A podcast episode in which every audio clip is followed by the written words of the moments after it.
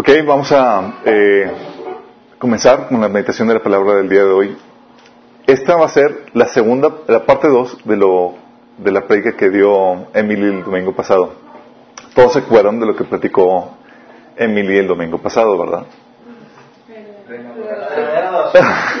la verdadera adoración, exactamente. Pero vamos a comenzar con una oración, ¿les parece? Padre Celestial, Señor, te damos gracias porque nos podemos reunir aquí, aquí, Señor, en tu nombre, buscando tu presencia, Señor, tu sabiduría. Por favor, Señor, en este tema tan importante te pedimos, te rogamos, Señor, que, me ayudes a hablarlo y a decirlo con claridad, Señor. Sé tu Espíritu Santo en mí. Habla también a través de los comentarios, Señor, y de tus pasajes, Señor. Quita cualquier velo de nuestro entendimiento, cualquier cosa que quiera impedir que, que entendamos, Señor, lo que tú quieres que aprendamos el día de hoy, Padre. Te lo pedimos en el nombre de Jesús. Amén.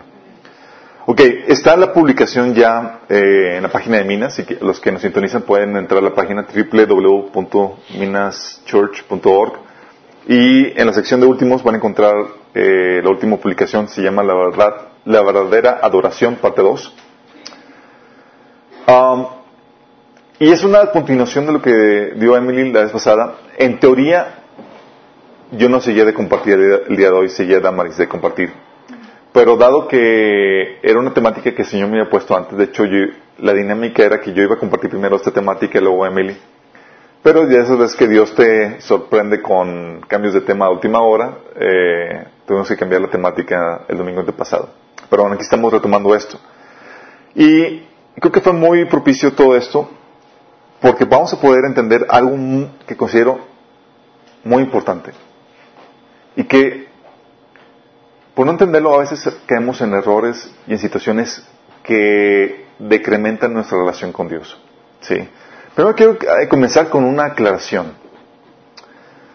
Emily está comentando de la necesidad de Jesús, de la necesidad de, su necesidad por agua y su, eh, poniendo una analogía de, eh, de cómo el, el, suplir la necesidad de Jesús eh, eh, lo hacemos con un corazón de adoración, haciendo lo que el Señor, su carga, lo que hay en su corazón. Y puede ser agua limpia, agua, agua como la de la samaritana, o agua agria como la que le ofrecían los soldados. Eh, y hablaba de cómo suplir esa necesidad que hay en el corazón de Dios. Y es aquí donde quiero que, que comencemos con esta aclaración. ¿Dios tiene necesidad? No, no tiene ninguna necesidad. Sí. Dios no está incompleto, Dios no le falta nada. Tampoco requiere de nada para su existencia. Sí. De hecho, Él es la fuente de todo, quien sustenta todo y quien llena todo con su plenitud. Digo, obviamente durante la encarnación, cuando Jesús estuvo aquí en la tierra, en su cuerpo físico tuvo necesidades normales de un ser humano. Sí, pero fíjate lo que dice Romanos 11, 33 al 36. Dice, Qué profundas son las riquezas de la sabiduría y del conocimiento de Dios. Cuán indescifrables sus juicios e impenetrables sus caminos. ¿Quién ha conocido la mente del Señor o quién ha sido su consejero? ¿Quién le ha dado primero a Dios para que luego Dios le pague? Porque de todas las cosas proceden de Él y existen para Él, por Él y para Él.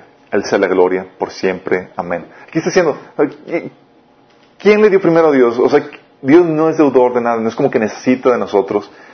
Eh, de Él proceden todas las cosas y por Él existen todas las cosas. De hecho, en Efesios 11:23 habla también acerca de eso. Dice, la iglesia es, la, es el cuerpo de Cristo. Dice, Él la completa y la llena. También es quien da la plenitud a todas las cosas en todas las partes con su presencia. Él es el que llena y hace que las cosas sean plenas porque Él es la plenitud en persona. Él no necesita nada de nosotros.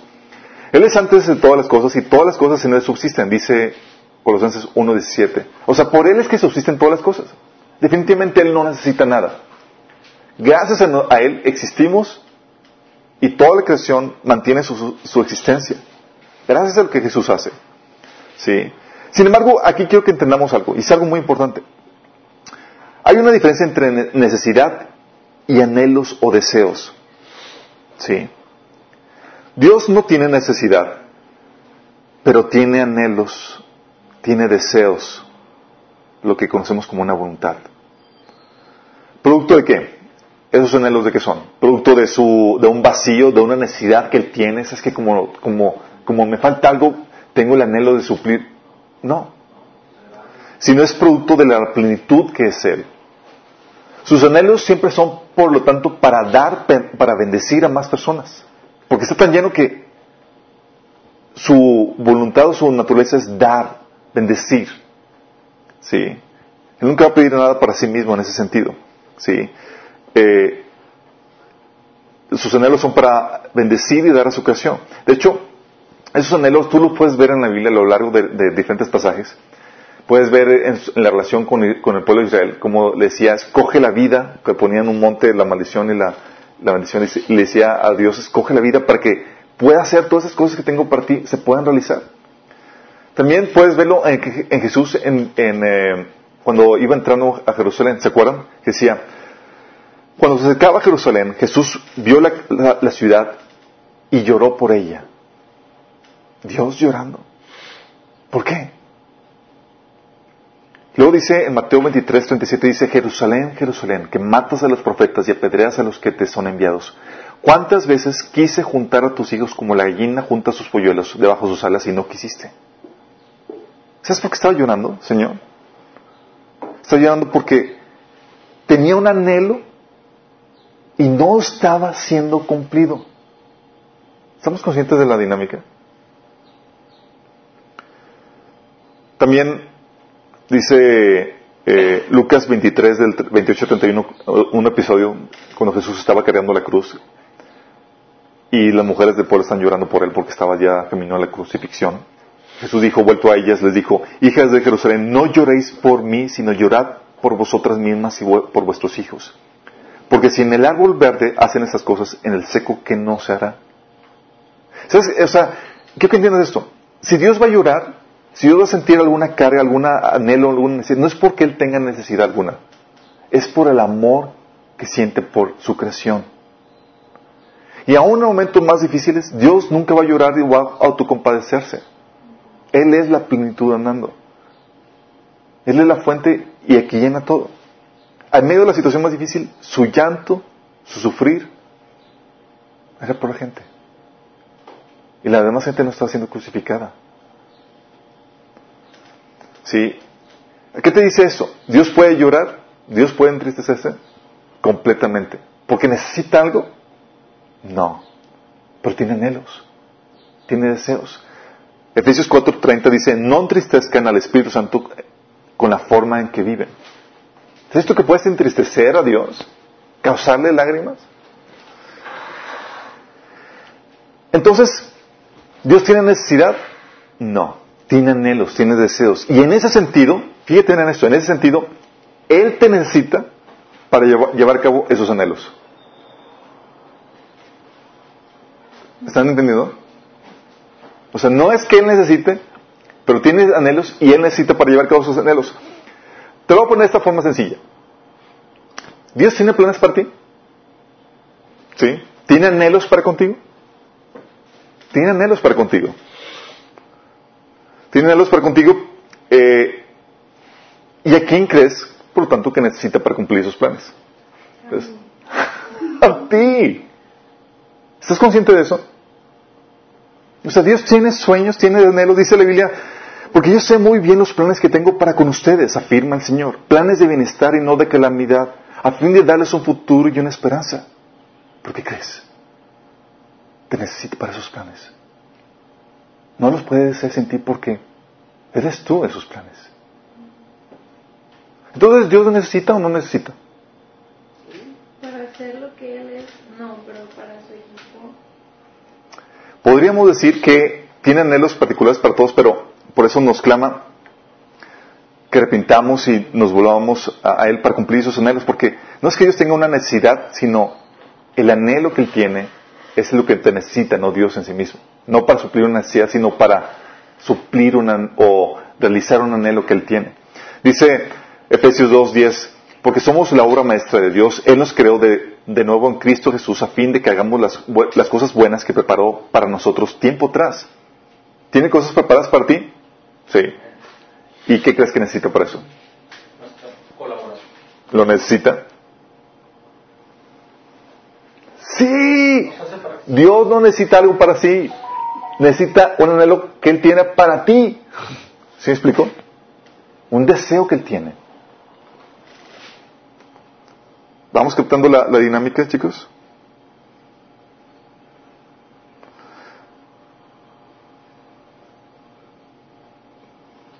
Dice, entonces, de hecho dice la Biblia que no la voluntad de Dios es que nadie perezca, sino que todos proceden al arrepentimiento. Es un anhelo de Dios. Y sin embargo, ese anhelo de Dios se ve frustrado en muchas personas. ¿Dios lo desea? Sí. ¿Lo necesita para Él, para su existencia? No. ¿Qué pasa si no lo hacemos? Si no cumplimos ese anhelo. Como vimos, le causa tristeza. Pero a Dios no le falta nada. De hecho, le causa tristeza porque tú eres el afectado principal. Pero a Él nada le quita. De hecho, Él siempre gana. Él siempre gana. ¿Por qué? Porque si no lo haces, Él ya lo sabe y lo utilizará para traer un mayor beneficio a los que sí lo aman.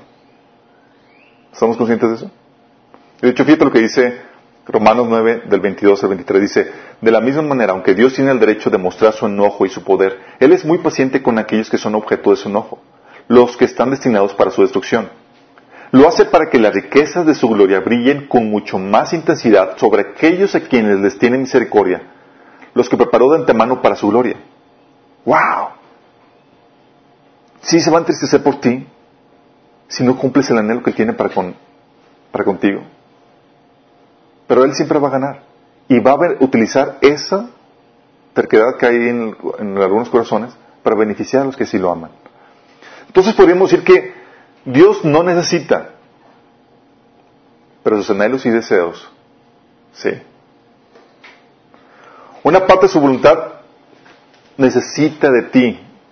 Él nos pide, no porque necesite, porque quiere darnos, porque quiere bendecirnos a, muchas personas que tienen el paradigma de que como Dios nos pide cosas, dice, es porque necesita. No, no, no, no. Él no necesita. Él tiene anhelos. Y Él necesita, para cumplir sus anhelos, que tú respondas a ello. ¿Sí? Entonces captamos esto. Quiero que entendamos esto porque la temática que voy a hablar ahorita es clave que entendamos esto. Muy importante. Ahorita vamos a ver al final por qué y cuál es la magnitud de la importancia de esto. ¿Ok?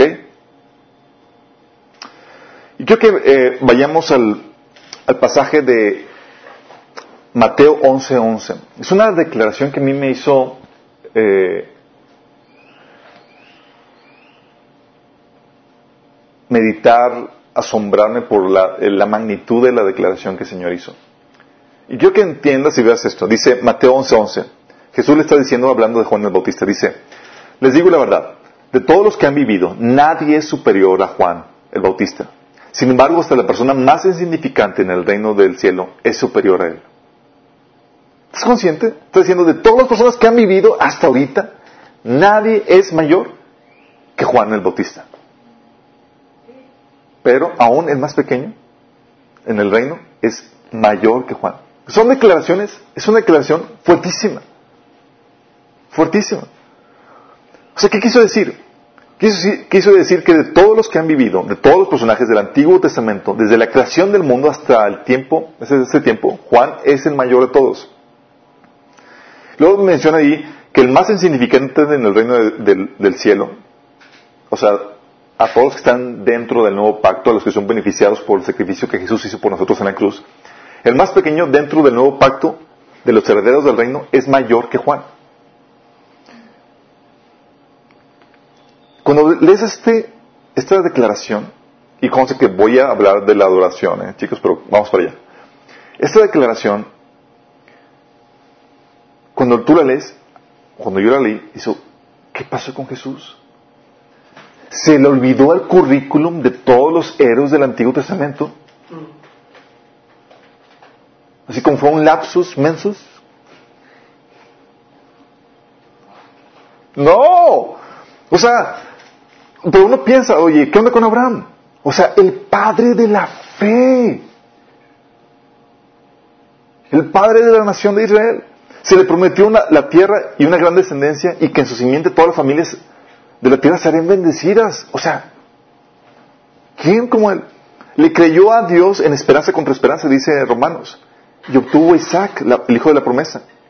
O sea, fue el padre que estuvo dispuesto a sacrificar a su hijo por obedecer al Señor. ¿Estás consciente? dices, bueno, Juan, mayor que Abraham. Le dices, oye, Moisés. O sea, fue usado para liberar, para liberar toda una nación. Mandó las diez plagas sobre, eh, sobre Egipto. O sea, abrió el mar rojo. Sí. Fue utilizado para traer el maná y alimentar toda una nación en medio del desierto. Y fue Juan mayor que Moisés. Josué, ¿se acuerdan? Oye, cruzó el río Jordán, también lo paró como, como Moisés, conquistó a, naciones más grandes y más poderosas. Fue un gran héroe de batalla y entregó la tierra al pueblo de Israel, consumando así la visión, el sueño o el anhelo de Dios para el pueblo de Israel. ¿Hizo algo de eso Juan? No. Pero Juan fue mayor que él. O Elías. Oye, Elías mandó la sequía, a su voz, a su oración, sequía venía, a su oración, lluvia venía. O sea, alimentó de forma sobrenatural a una viuda y a su hijo que están a punto de morir. Hizo caer fuego del cielo. ¿Alguna vez has hecho caer el fuego del cielo? ¿Juan hizo alguna vez hecho caer fuego del cielo? No. Y luego fue llevado, por si acaso, o sea, penal con broche de oro. Fue llevado al cielo en carros de fuego. ¿Juan le pasó algo así? Juan murió decapitado, chicos. Y en la cárcel. Llena de dudas y temores. Y Juan fue mayor que, que él. Eliseo rescató ejércitos deshidratados que están a punto de morir, viudas con problemas financieros. Oye, ¿qué tienes? ¿Cuántas jarras tienes en tu casa? Ve, llénalas de, de aceite y provisión milagrosa financiera. Resucitó un muerto. ¿Cuántos muertos resucitó Juan? Sanó un leproso, capturó ejércitos. Oye, bueno, Isaías. No tenemos muchos registros de milagros de Isaías, pero qué tremendas profecías mesiánicas. Y con códigos metidos ahí. Juan, ni un libro. o Daniel, oye, el más alto en Babilonia, y reino Persia y demás, y él era el top. Revelaciones, misterios revelados a él, eh, sueños asombrosos, profecías increíbles.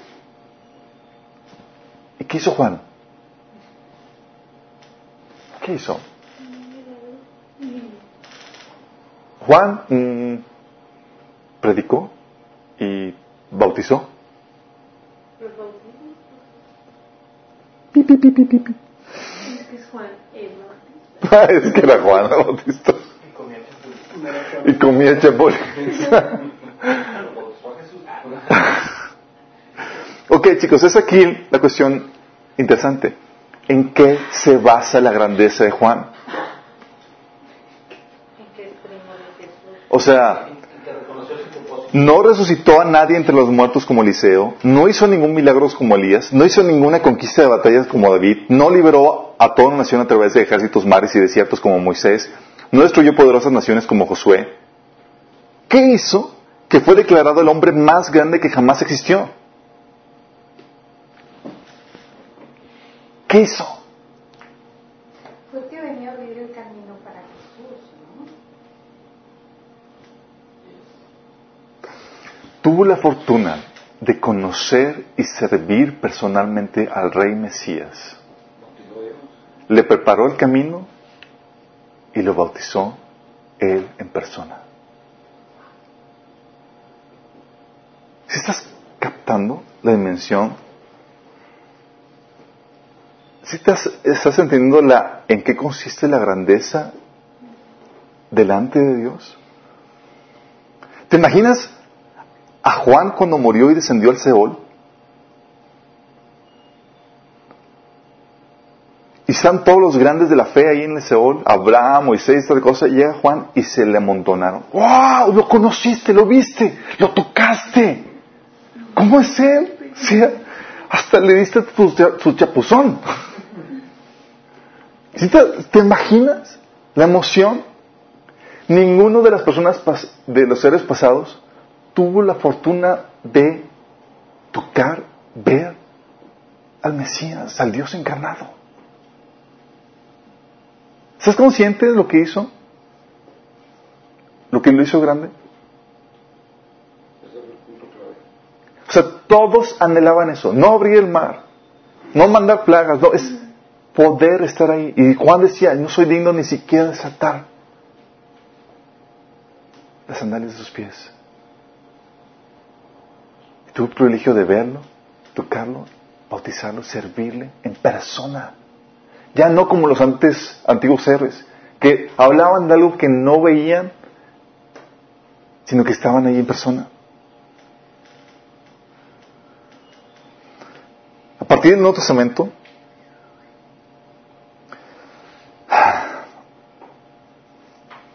dice Hebreos 11, 39 a 40, dice, debido a su fe, todas esas personas, hablando de los, de los personajes del Antiguo Testamento, gozaron de una buena reputación, aunque ninguno recibió lo que Dios le había prometido, pues Dios tenía preparado algo mejor para nosotros, de modo que ellos no llegaron a la perfección sin nosotros.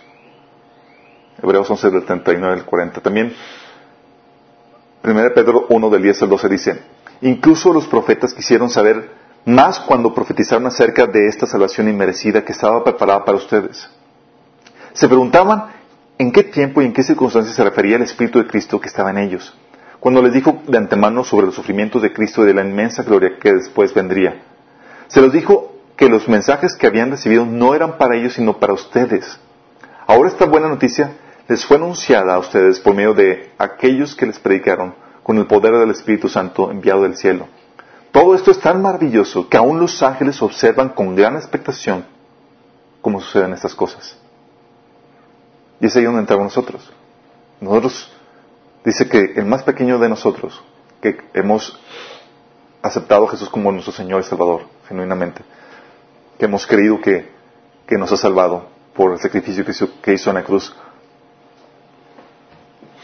el más pequeño es más grande que Juan. ¿Por qué? Porque gracias a eso hemos recibido los beneficios de Jesús en nosotros. Ya no solamente tuvimos la oportunidad de, Juan no solamente tuvo la oportunidad de, de servirle, nosotros tenemos la oportunidad de que Él nos sirvió a nosotros y nos benefició. Él mismo Mesías. Y tenemos la oportunidad de conocerlo. Dice Romanos 8.9 que gracias a lo que Jesús hizo por nosotros, el Espíritu de Cristo, el mismo Espíritu de Cristo, habita en nosotros. Y eso te hace mucho mayor que Juan Bautista. Ya no solamente Juan lo sirvió, ahora el Señor habita dentro de ti. ¿Estás consciente de la dimensión? Sí. Somos coherederos conjuntamente con Cristo y herederos de la gloria, honra e inmortalidad que Él ha conquistado por nosotros, de acuerdo a, Romanos 1, 2, 7. Pero aún así, entre nosotros hay rangos, chicos. Ah, qué pego. Sí, muchos dicen, no, es que todos somos iguales de Dios. No, no, no, no. No es bíblico. sí. Hay de grandes a grandes eh, dentro del Señor. Aquí te está diciendo que hay rangos dentro del reino. Si que te está diciendo que Juan es mayor que cualquiera de los demás, te está diciendo, hay niveles, chicos. ¿Sabe? sí, nos amará a todos por igual, pero hay rangos. ¿Sale? De importancia. Entonces lo que dice, eh, hay rangos eh, entre nosotros, entre los que son... Y la grandeza que menciona, menciona, la Biblia, la grandeza es por el... Una parte es por el fruto que producimos para Él. ¿Estás consciente? Mateo 25 del 20 al 21 y versículo 26 dice, el siervo al cual le había confiado cinco bolsas de plata se presentó con cinco más y dijo, amo, usted me dio cinco bolsas de plata para invertir y he ganado cinco más. El amo lo llenó de elogios, bien hecho, buen siervo fiel. Has sido fiel a administrar esta pequeña cantidad, así que ahora te daré muchas más responsabilidades. Ven a celebrar conmigo. Y al malo, al que no produjo, siervo malo y negligente. Versículo 26. Luego, entonces ordenó. En versículo 28 29 dice, quítenle el dinero a este siervo y dénselo al que tiene las diez bolsas de plata. A los que usan bien lo que se les da, se les dará aún más y tendrán en abundancia. Pero los que no hacen nada, se les quitará aún lo poco que tienen. Y es esto, chicos. Dios maneja o tiene diferentes rangos. Y Juan 15, 8 dice, mi Padre es glorificado cuando, cuando ustedes dan mucho fruto y muestran así que son mis discípulos. Sí. O sea, oye, una persona que está empeñada en, Señor, te quiero servir y, trabaja con arduo y con esmero para Él, para producir los frutos que el Señor preparó de antemano para Él, en Él. Obviamente lo va a apreciar más o lo va a valorar más que una persona que, ah, medio X, ahí cuando tenga la oportunidad, Señor, te doy las migajas. Obviamente, ¿no? Tiene sentido. Juan, eh, en el capítulo 11 eh, de 2 Corintios, digo Juan, perdón, Pablo, del versículo 5 al 6, mencionaba esto y hablaba de todo el trabajo que he hecho. Dice, pero considero que nada sois inferior a esos superapóstoles. Quizás sea un mal orador, pero tengo conocimiento. Esto se los hemos demostrado a ustedes una y mil maneras. Sí, Mateo del 13, 23 habla de las semillas, de los que producen fruto para el Señor. Dice, las semillas que cayeron en la buena tierra representan a los que de verdad oyen y entienden la palabra de Dios y producen una cosecha 30, 60 y hasta 100 veces más numerosa de los que han sembrado. Y luego en 2 Corintios 11, de 16 al 33 habla de Pablo y todo lo que ha sufrido, todo lo que ha hecho por causa de, del Evangelio, para extender el Evangelio. Y lo presenta así como que, o sea, no me menosprecien chicos, o sea, he estado trabajando arduamente. Y sobre que les tengo que decir todo eso, decía Pablo en pocas palabras, pero ustedes están yéndose por otras personas que no predican el buen evangelio, pero porque se presentan como superapóstoles, pero dejan de hablarles, darles mi currículum en ese sentido. Pablo sabía lo que había hecho por Dios. Entonces tú dices, oye, Dios valora sí a los que se le ponen empeño y los que se esfuerzan por él. Claro, sí, lo va a valorar. Pero te voy, te voy a enseñar un camino más excelente.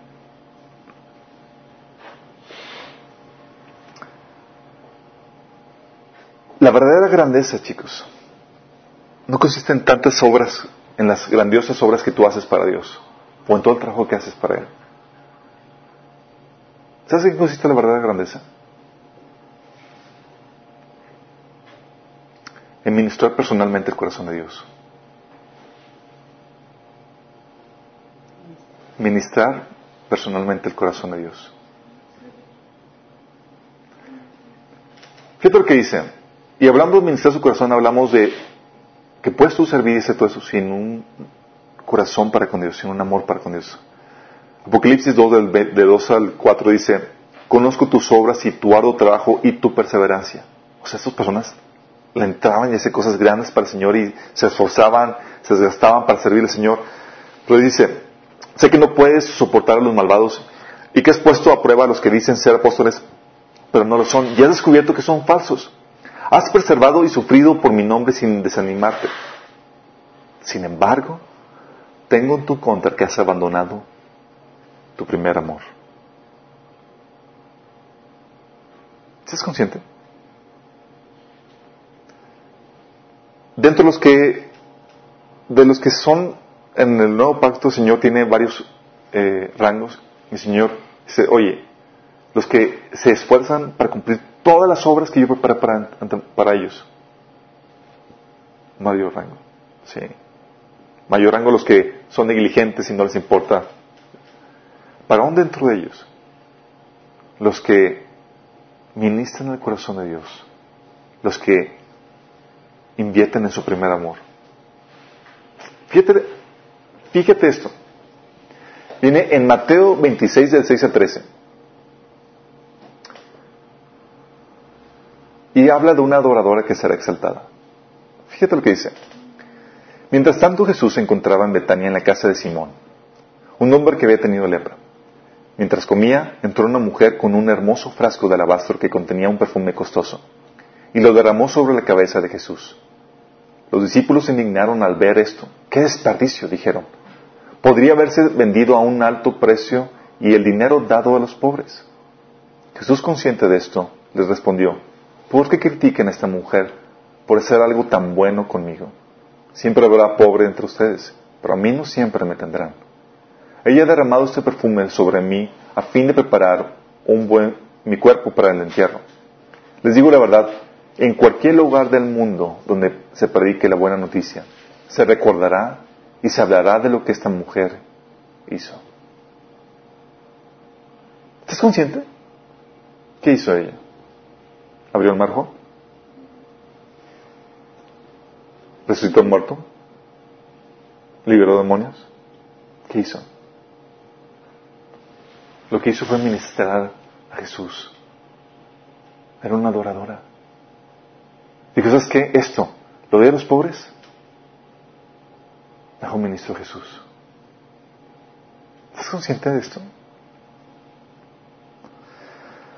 Y esto nos entra al tema de los, de lo que les dije al inicio, al tema de los anhelos y los deseos de Dios. Dios tiene y siente anhelos, tiene deseos. ¿Estás consciente tú de ello? Él anhela tener primero una relación contigo. No porque la necesite, sino por tu causa. Es un anhelo que Él tiene. Pero también tiene otros anhelos. Tiene anhelos para tu familia, anhelos para tu relación conyugal, anhelos para tu trabajo. Y este De hecho, el llamado que nosotros sentimos, chicos, que nosotros respondemos a Dios, parte del sentir, de sentir el corazón de Dios y querer aliviarlo. Y Dios lo que siente, lo siente por amor. Recuerdo un episodio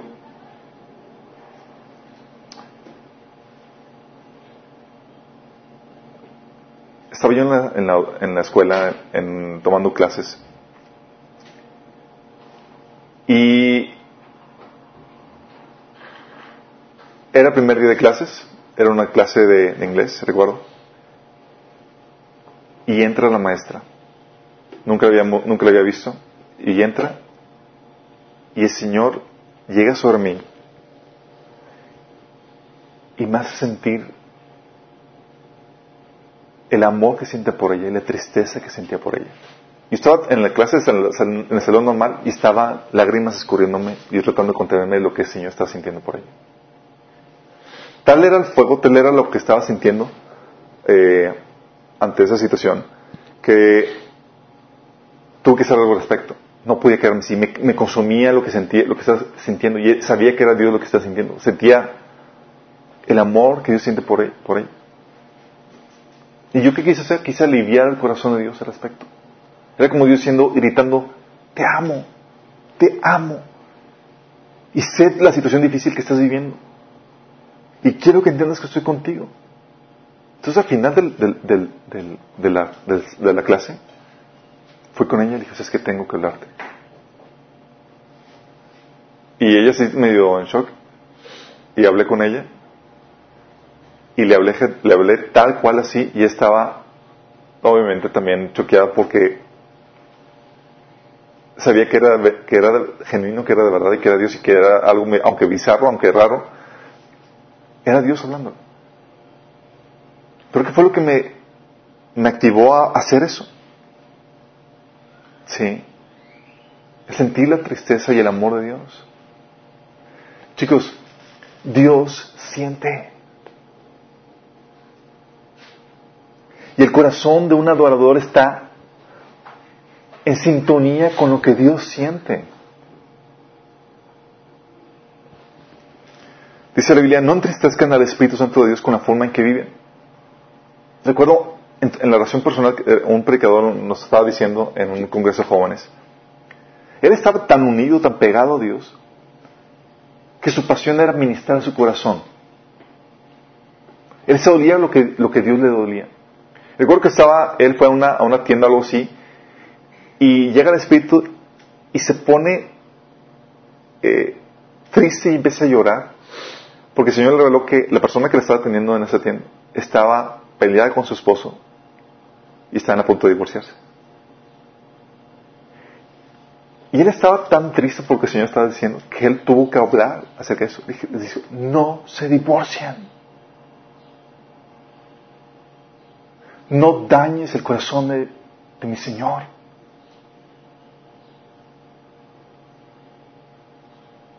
Él estaba celoso porque lo que estaba sintiendo su amado. ¿Estás consciente? Él siente carga, él siente compasión. De hecho, Mateo 9 de 36 a 38 dice, al ver las multitudes tuvo compasión de ellas porque estaban agobiadas, desamparadas como ovejas sin pastor. Los veía y se quemaba. Y eso, ese, ese corazón, es lo que le dice a los discípulos, pídanle por tanto al Señor de la cosecha que envíe obreros a su campo. ¿Qué entiendes esto? Lo que detona el llamado es el sentir el corazón de Dios. Y nosotros hacemos lo que hacemos y respondemos lo que respondemos por querer ministrar su corazón. Quiero aliviarlo. ¿Estás consciente?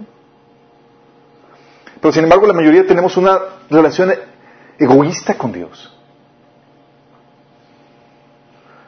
Tenemos una relación centrada en uno mismo.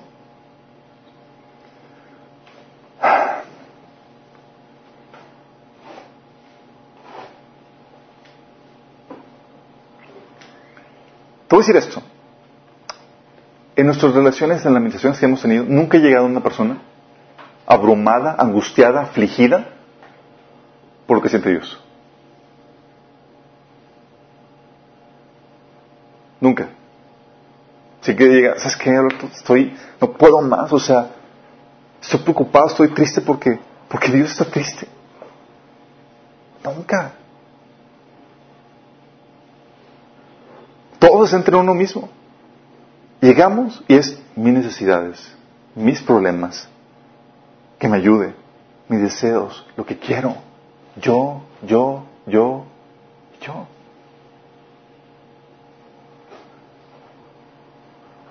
De hecho, lo podemos ver en muchas cosas. Por ejemplo, en la reunión. La reunión, la mayoría tiene el, paradigma de con que llegue la prédica. ¿Por qué prédica es de recibir? La alabanza y la adoración es de dar. Es el corazón de Dios. ¿Estás consciente? Y pensamos que la predica, la, la alabanza y la adoración es para hacer tiempo para que llegue. Cuando es el punto principal. ¿Sí? ¿Estamos conscientes? La alabanza y la adoración es para dar y ministrar el corazón del Padre, de Dios. Pero dices, no, pues con que llegue, con que reciba. ¿Tan egoístas somos? ¿Tan egoístas somos? En la oración. Toda relación saludable requiere reciprocidad, chicos. Requiere reciprocidad. Yo recuerdo amigos que, que llegaban conmigo, a mí me gusta mucho escuchar. Y a la gente como que le, gusta platicar porque, o sea, pongo caras y hago como que, me, como y sí me interesa, digo, no estoy diciendo nada más como que, no, sí me interesa. Sí. Y recuerdo llegaba, llega, llegan amigos y toda la cosa, y llegaba un amigo y él me platicaba todos sus problemas y toda la cosa, así como, ah. Yo estaba esperando así como que el punto que me dijera, ¿y tú, Chuy, cómo te sientes? ¿O cómo vas? ¿O cómo estás? Pero nunca llegaba. Terminaba Dice, no hombre, qué, qué, padre platiqué contigo, estuvo genial la charla. ¿Cuál charla? No dije nada. Y sí. Sí, por mí no hay problema, digo, yo tengo con quién platicar. sí, pero si te das cuenta, se requiere reciprocidad.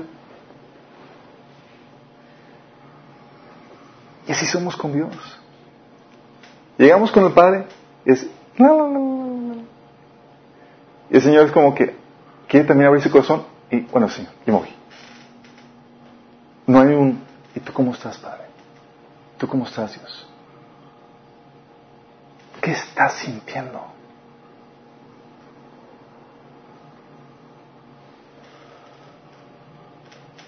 O sea, no solamente le platico los asuntos de mi vida, sino que también me intereso en Él. Y a la mayoría ni nos pasa por la mente que Dios pueda estar sintiendo o anhelando algo. Ni nos pasa. ¿Sí? O sea, preguntarle, Señor, ¿qué es lo que te entristece? ¿Cómo estás, Señor? ¿Cómo te sientes? ¿Qué te carga hoy? Son preguntas que ni figuran en nuestra oración.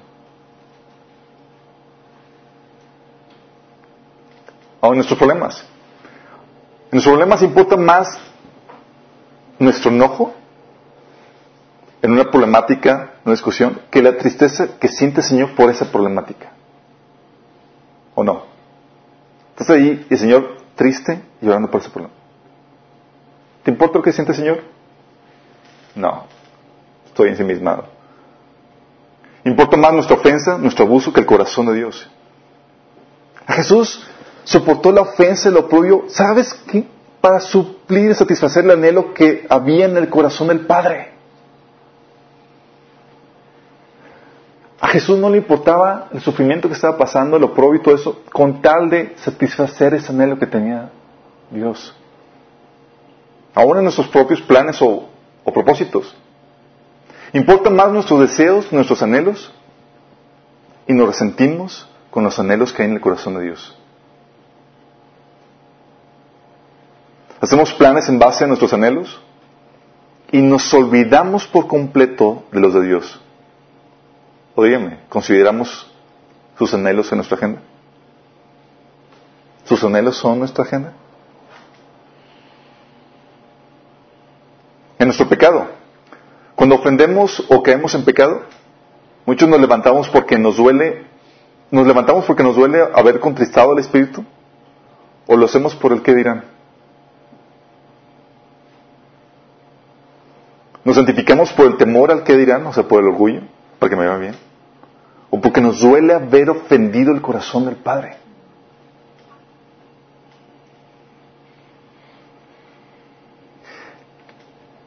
¿Saben que vendemos la idea de Dios incorrecta? ¿Sabes qué idea vendemos de Dios? Vendemos la idea de un Dios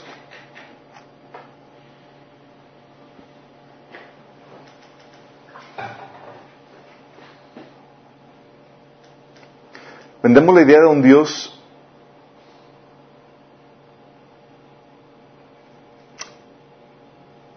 que funciona como el genio de la lámpara de Aladino. ¿Saben cómo funciona el genio de la lámpara de Aladino? Está puesto solamente para cumplir tus deseos. Y como sabemos mentalmente que Dios no necesita, caemos en este error. Porque al fin de cuentas Dios no necesita nada. ¿Verdad? Pero tiene anhelos, tiene deseos. Y te está dando a ti la oportunidad de satisfacerlos. Dios no es como la lámpara de Aladino, donde, ah, solamente se trata de mí. Ya me gané la lotería, ya tengo a Dios de mi lado y ahora sí todo lo que quiera y, todo se trata de mí. No, una relación madura, como les dije, hay reciprocidad. El Señor está interesado en sanarte, el Señor está interesado en darte. Pero el Señor también quiere que veas y conozcas lo que hay en tu corazón y que busques satisfacerlo. Tenemos a un Dios que tiene anhelos, deseos. Su corazón se contrista, se angustia, se llora. ¿Y a ti te importa? O sea, hoy por ejemplo, ¿supiste en qué estado amaneció Dios? ¿Cómo está sintiendo hoy Dios la situación? Con respecto a alguna situación que estás viviendo. La imagen correcta en la Biblia que pone de nuestra relación con Dios es esposo y esposa. ¿Sí? Porque en teoría, la esposa y esposa hay intimidad y hay apertura de corazón de yo te platico mis cosas y tú me platicas las, tuyas. Y se ministran mutuamente. Lamentablemente con la caída y con los corazones desviados, tenemos incluso problemáticas en relación esposo y esposa. Esposas que, o esposos egoístas que no se preocupan por el, por el corazón de su cónyuge. Recuerdo en, una, en mi tiempo de juventud, cuando andaba medio de rebelde y era cristiano, el Señor me enseñó algo. Sí. Porque a veces el Señor te puede decir algo, pero no es lo que hay en su corazón. Él desea algo mejor para ti, pero te da chance. ¿Tienes el pasado? Y el Señor me dijo, una situación que estaba viendo con mi papá, me dijo, aprende a obedecer su corazón. Discierne lo que hay en su corazón. Y hazlo. Mi papá me estaba haciendo otra cosa, por darme libertad, por darme... Eh, pero no era lo que había en su corazón. Y yo sabía que lo que me estaba diciendo no era eso. Y decidí obedecer lo que había en su corazón. Yo no sabía que el Señor me estaba preparando para hacer lo mismo con Dios. Sí. Más que ir a lo que te está diciendo, ¿qué hay? ¿Cuál es tu, realmente tu verdadero anhelo? ¿Qué es lo que deseas, Señor?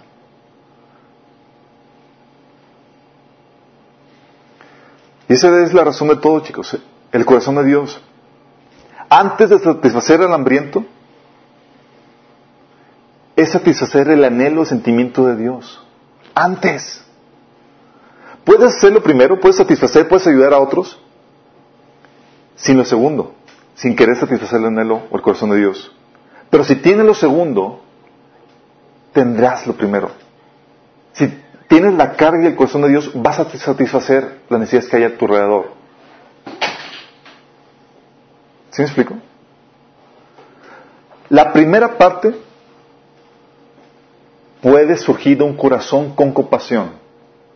Es que hay necesidad. La segunda parte nace de un corazón adorador, que adora a Dios, que lo ministra. ¿Sí explico? Es diferente. Dios no quiere que solamente seas una persona con compasión, ah, qué bonito, y que te muevas porque hay necesidad, ah, qué padre.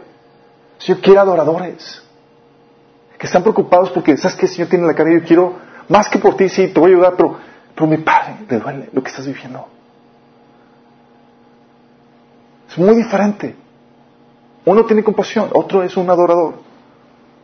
Fíjate lo que dice, dice la Biblia. En Nehemías 8:11 dice, el gozo del Señor es nuestra fortaleza. Fíjate lo que dice, no tu gozo, sino el del Señor. La, la perspectiva, la,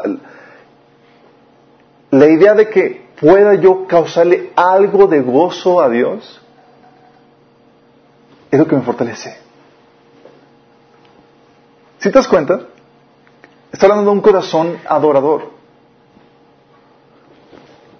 Hechos 11, 13, 22 dice, he hallado a David, hijo de Isaí, varón conforme a mi corazón.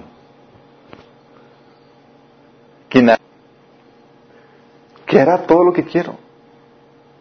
Que dice, primero parte del corazón. Fíjate bien en esto. David tenía el corazón y para el corazón de Dios. Y para ser conforme al corazón de Dios, chicos, tienes que conocer lo que hay en el corazón de Dios. Estar en sintonía con lo que siente. ¿Estás consciente de eso? David tenía el corazón de Dios. Salomón tenía la mente de Dios. Y Salomón no fue exaltado. Porque para Dios es más importante que tenga su corazón. Más importante que puedas tener la mejor teología que tenga su corazón. Porque si tú tienes la mejor teología, la mejor, así, la mejor mentalidad, pero no estás conforme al corazón de Dios, estás desviado.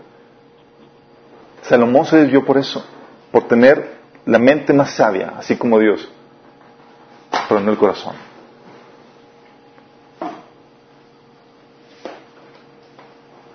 Entiendan esto, chicos. Del sentir que hay en su corazón, del sentir lo que hay en el corazón de Dios, en teoría parte de nuestro llamado, nuestra motivación y nuestro gozo, en teoría. Estoy tan ligado en mi corazón con, con mi Padre Celestial que, que hago lo que quiero hacer porque quiero satisfacerlo. Y la razón por la que muchos no encuentran su propósito hoy en día o el sentido en sus vidas, la verdad es que es porque no les importa el corazón de Dios. Si supiera lo que Dios está sintiendo en este momento, habría un fuego en ti que no lo pagarías, que estarías inquieto tratando de satisfacer, hacer algo para aliviar algo de lo que hay en el corazón de Dios. No puede estar quieto. Y el llamado parte de eso. Y pocos lo conocen en la intimidad, porque son, porque pocos son los que realmente se interesan en Él. En lo que pasa por su mente, en lo que pasa por su corazón. La mayoría tenemos tiempos devocionales completamente egoístas. Vamos, nos descargamos, Señor, consuélame, perfecto. ¿Ya terminaste, Señor? Perfecto, yo me voy. ¿Y sentiste el que había en el corazón de Dios?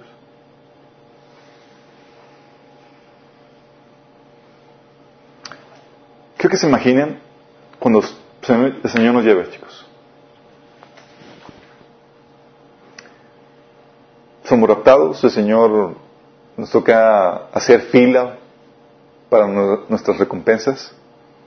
Y estamos haciendo fila, chicos. Nos conocemos a gente de diferentes naciones, pueblos y demás. Y no nos escuchan allá las ovaciones mientras que estamos aquí, nosotros esperando nuestro turno. Y le dices, obviamente, para que platique, ¿y tú qué hiciste? dice la persona, ah, no, es que abrimos más de 100 congregaciones. No, no, no, liberamos endemoniados, dimos de comer a los pobres, predicamos el Evangelio. Abrimos canales incluso de radio y televisión para llegar a más gente. Tú quedas, wow. Y te preguntan, ¿y tú qué hiciste? ¿Qué le podemos contestar? Yo ministré el corazón de Dios. Lo amé. Satisfacé sus anhelos para traerle gozo. No lo soportaba ver triste ni llorando. Así que derramé mi vida como un perfume sin importar lo que tenía que hacer para traer algo de alivio a su corazón. ¿Estás consciente? Tú puedes ser grande para Dios. Tú puedes ser grande para Dios. Alguien que ministra su corazón. Y esto lo puede hacer en cualquier lugar en cualquier circunstancia. Solo necesitas un cambio de enfoque de ti a Él. Tú puedes ser un verdadero adorador. Tú puedes serlo.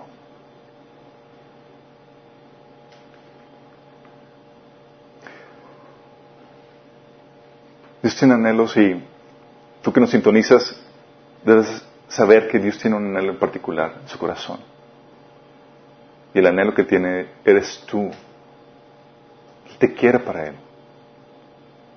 Él te ama tanto y tiene tantos deseos y tantos planes para contigo que no consiguió la eternidad sin ti. Y lo que hizo para poder restablecer esa relación contigo, dio su vida por ti, pagando el precio de tus pecados. El precio que merecían tus pecados fue pagado en la cruz. ¿Por qué? Porque Él quiere restaurar su relación contigo porque te ama. Pero para cumplirse en Él lo te necesita. Y te dice que vuelvas a casa, que vuelvas con Él.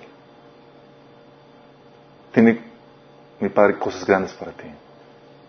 Si estás dispuesto a arrepentirte y a entregarle tu vida a Él, puedes invocar su nombre. Dice la Biblia que todo que invoque el, el nombre de Jesús será salvo. Me puedes decir, Señor Jesús, ahí en una oración, Señor Jesús, el día de hoy me arrepiento de mis pecados. Te pido que me perdones, que me salves. Hoy corro a tus brazos para reconciliarme contigo. Creo que Jesús vino por, a morir por mí en la cruz y que resucitó. Yo te acepto como mi Señor, mi Salvador. Si hiciste esto, el Señor, los anhelos del Señor apenas empiezan a vivirse contigo. Tienes la oportunidad de tener una relación íntima con el que te hizo. Te animamos a que sigas creciendo y que sigas caminando con Dios. Contáctanos, queremos ayudarte en tu crecimiento. Hay muchas cosas que Dios quiere para ti. Y para el resto,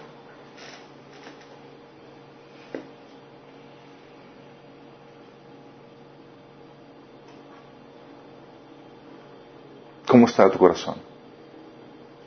Eres un verdadero adorador. Alguien que ministra el corazón del Padre, sin importar lo que tenga que hacerse. ¿Eres un grande para Dios? Muchos van a llegar ahí presumiendo todas sus grandes obras. Pero los que van a sobresalir son aquellos que aprendieron a ministrar el corazón de Dios ahí donde nadie los veía. Aquellos que sabían ponerse en la forma en la que Dios se podía sentir cómodo con ellos y abrir su corazón para hablar lo que había en él. Que podamos ser esos verdaderos adoradores, chicos. En espíritu y en verdad. Que nuestra gloria pueda ser eso. No las grandes obras que hicimos, sino puede decir, ministrar el corazón del Padre. Satisface, satisfice su dolor, lo alivié. Hice lo que tenía que hacer, sin importar qué. Oramos. Padre, queremos venir delante de ti, Señor. Humillados, Señor, pidiéndote perdón por ser tan egoístas, Padre. Porque antes de ver lo que hay en tu corazón, Señor, antes de ministrar esos anhelos y deseos que hay en, ti, Señor, hemos venido, Señor, a enfocarnos a nosotros mismos, Señor. Confundidos porque creíamos que no necesitas nada, Señor. Hemos apartado nuestro enfoque de, de ti a nosotros, Señor. Señor, pero hoy reconocemos, Señor, que aunque no lo necesitas, Señor, tienes anhelos, tienes deseos, Señor, y hoy nos presentamos delante de ti, Señor, para ministrar tu corazón, Padre. Señor, que en nuestros tiempos devocionales contigo, no, Señor, nos salgamos sin, sin haber probado algo de lo que hay en tu corazón, Señor. Algo de lo que hay en tu cara, Señor, ahí. Que podamos vivir, Señor, para satisfacer esos anhelos que tienes, Señor, esos deseos. Queremos aliviar, Señor, tu corazón. Queremos traerte gozo, Señor. Que tu gozo, Señor, sea nuestra motivación. Que te puedas agradar con nosotros, Señor. Ayúdanos, Señor, a cambiar ese enfoque, Señor, de nosotros a ti, Padre. Haz de nosotros, Señor, adoradores, en espíritu y en verdad, Señor. Te lo rogamos, en el nombre de tu Hijo.